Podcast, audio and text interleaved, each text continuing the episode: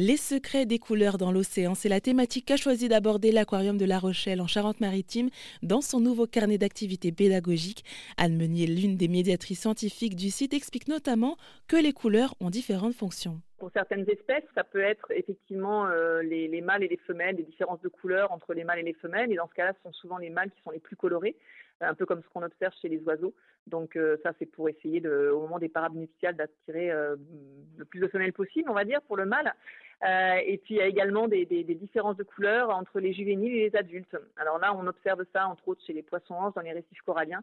Et euh, là, on pense que c'est pour éviter euh, aux, jeunes de rentrer en concurrence avec les adultes. Et donc, comme ils n'ont pas la même livrée que les adultes, en fait, les adultes vont les tolérer sur leur territoire, euh, alors qu'ils ne tolèrent pas un autre adulte. Ça, c'est la concurrence pour la nourriture et le territoire. Donc, les jeunes peuvent se promener sur le territoire des adultes sans en être chassés, alors qu'un autre adulte ne pourrait pas le faire. Et la différence de couleur va avoir ce rôle de distinguer en fait juvénile et adulte. On sent vraiment que, que la couleur, euh, bah, ça joue vraiment un rôle euh, important et ça donne des indications sur certaines situations.